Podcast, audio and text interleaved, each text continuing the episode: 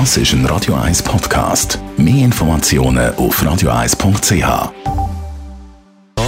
Gesundheit und Wissenschaft auf Radio 1. Unterstützt vom Kopfwehzentrum Irlande Zürich. www.kopfwww.ch wenn es um die Melonen geht, beim Einkaufen, da schnuppern ja viele wie wild an den Melonen umeinander, um herauszufinden, ob sie reif ist. Habe ich bis jetzt auch immer so gemacht.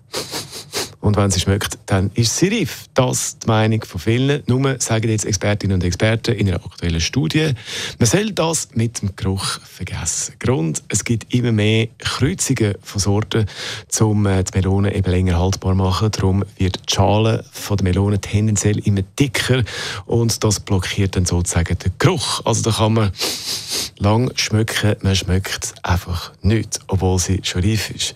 Nach der Farbe kann man auch nicht wirklich gehen, weil da gibt es so viele verschiedene Sorten von Melonen in der Zwischenzeit, dass äh, da einfach der Überblick fehlt.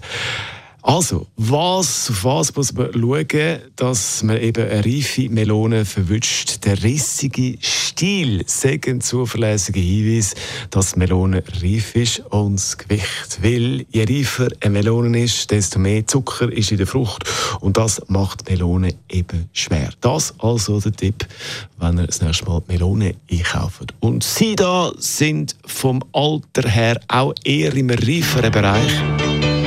Das sind Rolling Stones jetzt. Let's spend.